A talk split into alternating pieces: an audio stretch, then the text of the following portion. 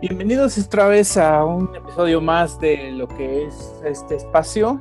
Eh, no sé cómo le voy a llamar, pero eh, ahora vamos a hacer una especie de presentación de temas específicos conforme se vayan dando eh, temas relevantes en la coyuntura internacional y nacional. En, este, en esta ocasión vamos a hablar del Bitcoin y su reciente aprobación por parte de El Salvador el potencial de la tecnología de la, de la cadena de bloques o blockchain, eh, la transición evolutiva y natural de lo que es una economía digital global, es hacia donde parece que va el mundo. Este video y este audio van a ser subidos respectivamente a YouTube y a Spotify. Entonces, este, agradezco su atención y Espero que les guste el video. ¿Qué son las criptomonedas? Muy bien. Pues las criptomonedas o la criptodivisa es un tipo de moneda digital que utiliza la criptografía para proporcionar un sistema de pago seguro. Estas técnicas de cifrado sirven para regular la generación de unidades monetarias y verificar la transferencia de fondos. No necesitan de un banco central u otra institución que los controle. En apariencia, eh, la mayoría de las criptomonedas este, tienen estas características. No obstante, existen, como ahorita vamos a ver en el top 3 de lo que son las criptomonedas, eh, existen algunas que no tienen esta característica de la descentralización. Por ahí se nombra también alguna que es como una especie de caballo de Troya en este intento tecnológico o tecnológico del ser humano por empezar a tener una cadena de valores eh, sin tener intermediarios. Eh, vamos a ver el top 3 de estas este, criptomonedas. Existen múltiples tipos de criptomonedas en el mercado, entre las cuales destacan obviamente el Bitcoin, que es la primera eh, en origen. su origen es en el 2009 por un tipo llamado Satoshi Nakamoto que muchos dicen, muchos afirman que en realidad es solo un seudónimo utilizado por varios arquitectos de software y, programadores que hicieron eh, toda esta plataforma, hicieron posible toda esta plataforma de blockchain. Em, inicialmente con el objetivo creado de que fuera utilizado solamente para hacer compras a través de Internet. Eh, por otro lado tenemos también a Ethereum, que es una criptomoneda construida con la plataforma Ethereum en realidad no se llama Ethereum la criptomoneda como tal, se llama Ether. Y cuando nosotros decimos que vamos a hacer transacciones en Ethereum, en realidad estamos hablando de Ether como una divisa.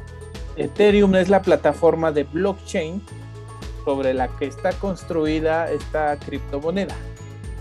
Eh, más adelante vamos a ver cómo, cómo se hace todo este, o en qué está basado toda esta estructura. Tenemos por ahí entonces también a otra que se llama Ripple XRP. Eh, Ripple como tal no busca ser una moneda global, pretende ser una herramienta de dentro del sistema financiero para eh, tener eh, depósitos, intercambios más prontos y expeditos a nivel global. esto puede ser de ayuda para grandes industrias o para corporaciones de gran tamaño y facilitar transacciones de, grandes cantidades de dinero. Y se dice también por ahí en ciertos sectores que es una especie de caballo de Troya porque esta plataforma fue desarrollada a, través de financiación de varios este, eh, bancos centrales, de varias corporaciones bancarias mundiales. Entonces ahí no se sabe exactamente cuál es porque se aleja un poco del objetivo primigenio de lo que es el Bitcoin, ¿no? El Bitcoin en su origen lo que quiere es no tener intermediarios, no tener em, eh, a la luz quien valide este valor. O sea, como en una especie de automatización de cómo se le da valor a, un, a una moneda de Bitcoin, ¿no? Cómo se le da valor a este, a, este monedero virtual. Más adelante voy a tratar de explicarles brevemente en qué se basa el valor de las criptomonedas a grandes rasgos porque es algo un poquito complejo no es como tal algo así del otro mundo, pero sí hay que tener ciertas nociones de lo que es la programación, de lo que es este, minería de datos y etcétera, etcétera, ¿no? Y para tratar de entender qué es, en qué está basado la criptomoneda o las estructuras de las criptomonedas, en específico la de Bitcoin y la de Ethereum, eh, vamos a tratar de explicar qué es un blockchain o una cadena de bloques. Es una estructura de datos cuya información se agrupa en conjunto de bloques a los que se añaden metainformaciones relativas a otro bloque de la cadena anterior en una línea temporal. Dicho en cristiano, lo que tenemos aquí son cadenas de información eh, o servidores de información donde se cifra esa información eh, y se le da un código eh, único a cada una de esas este, informaciones que se dan. Para tenerlo claro, blockchain puede tener implicaciones en la vida real como por ejemplo cómo se crean cadenas de valor en la vida real. Vamos a poner, por ejemplo, eh, las cadenas de autoservicio, ¿no? En la vida real, un blockchain de cadena de autoservicio sería toda una, cadena de tiendas, ¿no? La, la, cadena Walmart y todas sus sucursales serían una especie de cadena de valor, porque intercambian productos, servicios e información contable, ¿no? Y en el blockchain, de manera virtual, esto es lo que pasa pero nada más que estamos hablando de millones de operaciones al mismo tiempo hechas de manera digital y que cada una de ellas eh, tiene un cifrado electrónico único, lo que lo hace hasta cierto punto transparente o lo podría hacer hasta cierto punto útil en la manera de que no haya manera de tergiversar los datos de una u otro, de uno o de otro lado de las transacciones, tanto del que vende como del que compra. Dicho esto, pues aquí estamos en un nuevo eh, conflicto, por así decirlo, en la civilización del siglo XXI. Es un conflicto que se, que se encuentra su foco entre la descentralización de la creación del dinero o de cómo le damos valor a las cosas eh, y contra la regulación que tienen los bancos centrales y los estados-nación como tal. La resolución de esto va a ser eh, eh, de manera un poco más amplia la, la, forma en la que se le va a dar rumbo al siglo XXI en la civilización humana, ¿no? El debate económico va a estar en torno a esto de la descentralización y la regulación porque mm, los dos vienen de una iniciativa de generar eh, una dinámica económica en los países, ¿no? La regulación pasa sí o sí por el dinero fiduciario, que es como lo que conocemos actualmente, el dinero físico, que es lo que se crea través de los bancos centrales y que están ya sea respaldados por oro, deuda o recursos naturales, etcétera, ¿no? Y la descentralización por la que abogan, eh, según esto, los más optimistas de las criptomonedas, es que los bancos y las corporaciones, tanto los gobiernos, no tengan ya inferencia, inferencia en cómo se crea el dinero y cómo se distribuyen las transacciones.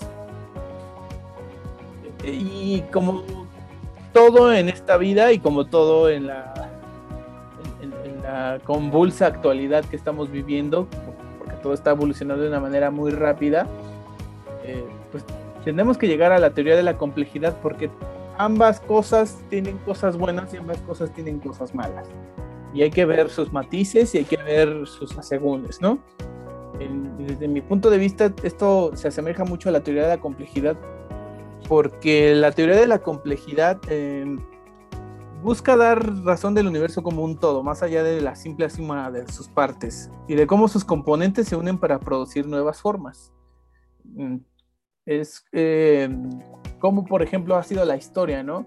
En este momento estamos reviviendo ciertas cosas o ciertas em, dicotomías como en el siglo XIX entre el nacionalismo, el globalismo, entre el liberalismo y el autoritarismo, etcétera, y el, el, sistema económico no pudo o no, no debe de escapar a este, a este debate, a este, a este conflicto que estamos viviendo civilizatorio.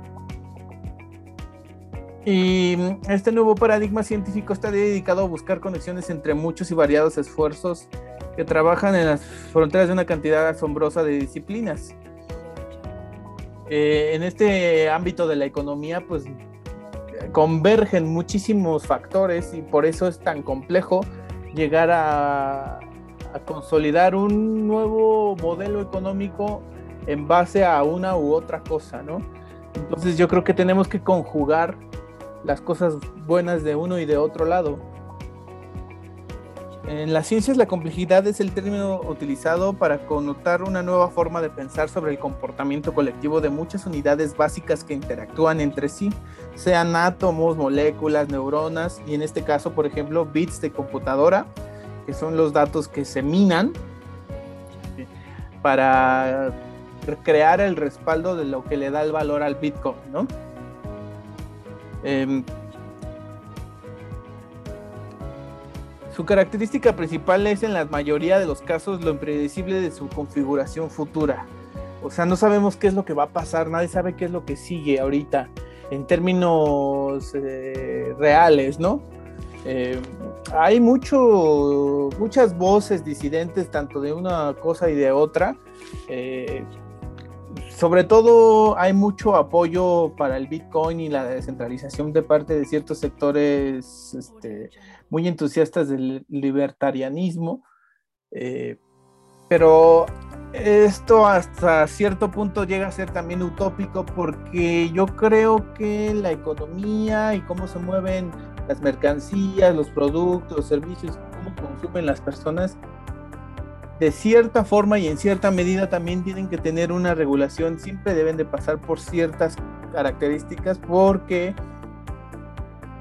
creo que la anarquía nos puede llevar también a pozos sin fondo de autodestrucción de manera civilizatoria. Muestra de ello es, por ejemplo, las pocas regulaciones ambientales que hemos tenido eh, antaño y, ahorita el problema tan complejo de la contaminación el medio ambiente, ¿no? Y ya podemos ahí también entrar en un debate si hay o no un calentamiento global o un cambio climático derivado de la actividad humana, pero sí podemos decir que em, el ser humano tiene que buscar cierta forma de equilibrio. Creo que no puede pasar eso sin una regulación, ya sea de un Estado o de una institución. Em, como ejemplo de esto, pues también podemos poner este eh, cómo el, dinero también puede ser usado para eh, el Bitcoin puede ser usado para el, lavado de dinero, ¿no? No tenemos hasta cierto punto la certeza de que de dónde viene el origen de esta criptomoneda, por lo mismo de la, de la estructura que tiene en sí mismo. Bueno, pues ya dicho esto, vamos a pasar al análisis de lo que está pasando en El Salvador. Eh, como ejemplo también podemos ver que el dinero fiduciario, pues lo que está creando es una burbuja de deuda y sostenible a largo plazo. El dinero fiat, como se le llama, pues estamos viendo que está creando problemas que a lo mejor en el largo plazo no van a tener sostenimiento porque no sé hasta qué punto pueda crear esto una estabilidad duradera en la economía de los países. Entonces, por eso, a raíz del descabrajamiento de, del modelo global neoliberal, no podemos decir que haya realmente una respuesta académica a esto, porque precisamente por eso creo que el Bitcoin es producto de este este, de, estos cambios tan bruscos, a raíz, por ejemplo, de la crisis de 2008, que están rompiendo hasta cierto punto los paradigmas de lo que es el, sistema financiero internacional, ¿no? Y hasta qué punto es realmente eh, viable un crecimiento ilimitado, pero a la vez eh, acompañado de una vorágine inflacionaria que, no, no, se le ve fin, ¿no? Y que no se puede controlar al final del día, ¿no? Y pues, ¿a dónde vamos? La globalización profundizó la complejidad de nuestros sistemas sociales, políticos y económicos. La resolución de estos conflictos sin duda va a ser lo que va a definir el rumbo de la civilización en el siglo XXI.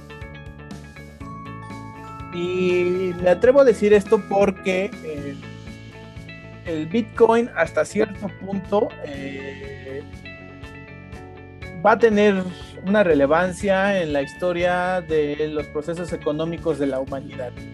Y aunque no queramos, es un intento de querer reacomodar o reconfigurar eh, la economía del mundo, ¿no? Y ya, ahí van a entrar en juego muchos otros factores, por eso me atrevo a hablar de la teoría de la complejidad, porque no sabemos la interacción de todos estos factores, qué, qué resultado nos va a dar y hacia dónde vamos a ir, ¿no?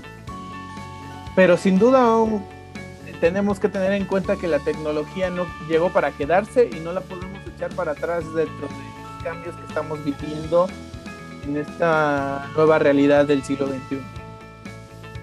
Pues vamos a ver lo que está pasando en El Salvador y El Salvador se ha convertido en el primer país del mundo en autorizar oficialmente el Bitcoin como una moneda de curso legal a menos que no cuenten con la tecnología necesaria para realizar la transacción.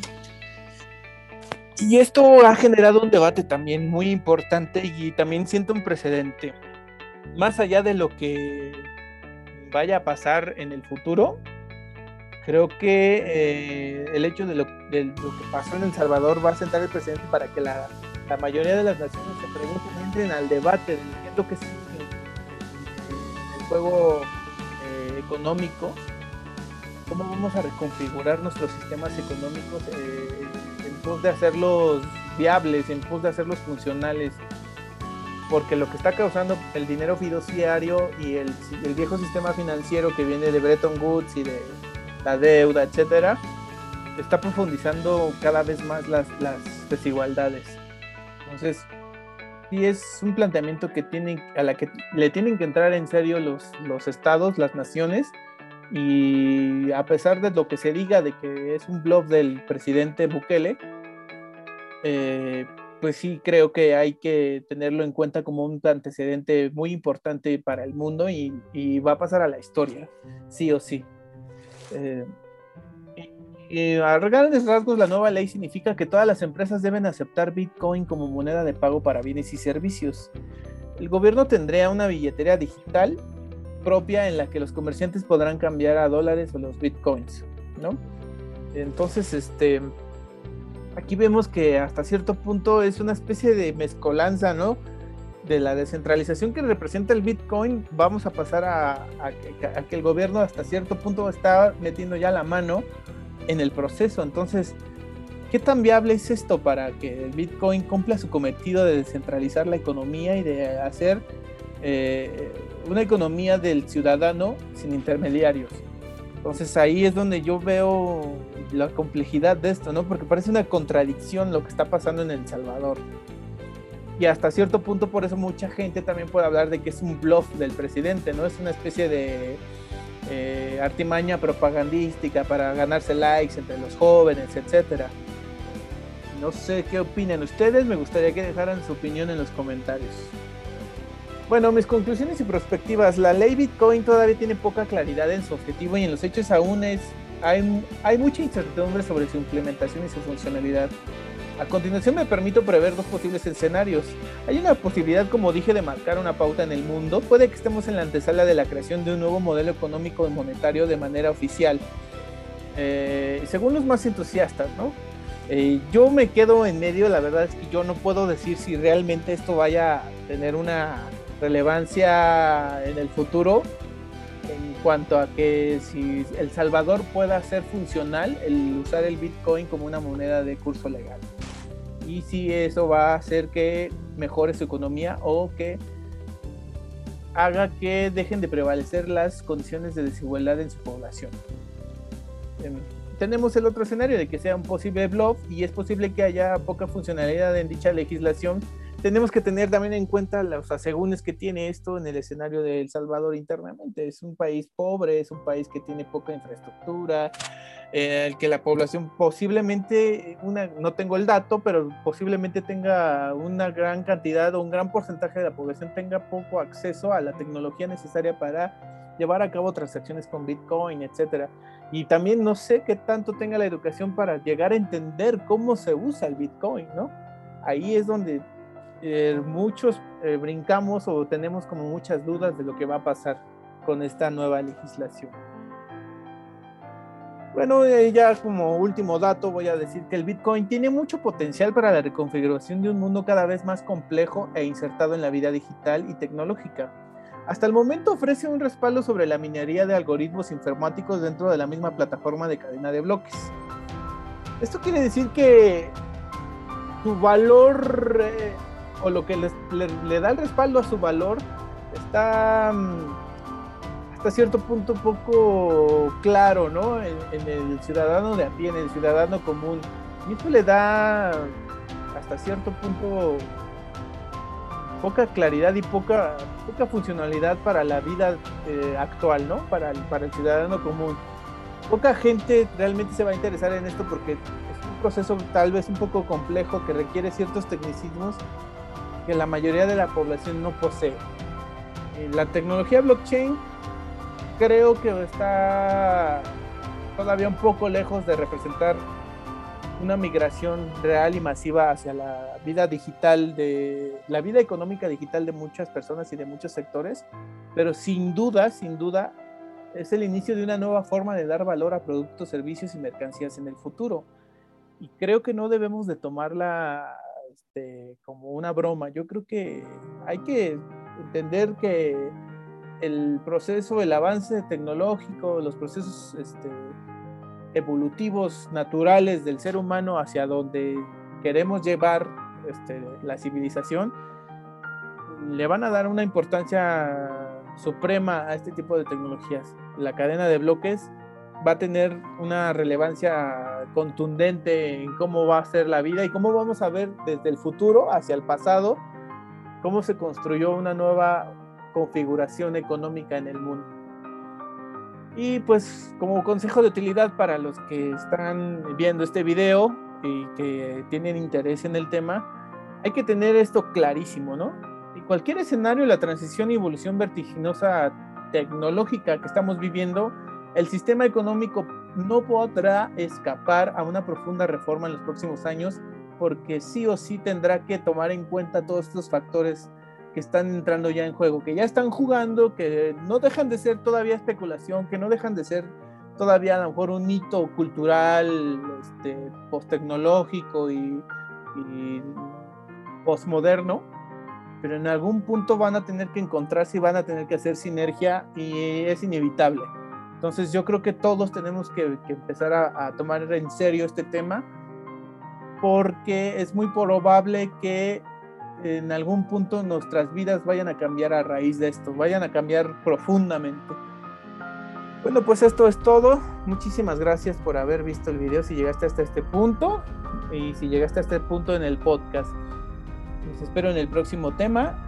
Eh, me da mucho gusto empezar con esto. Creo que es un intento un poco escueto, pero creo que empiezo a darle un poco más de forma a estas pláticas, aunque todavía me falta mucho. Muchas gracias.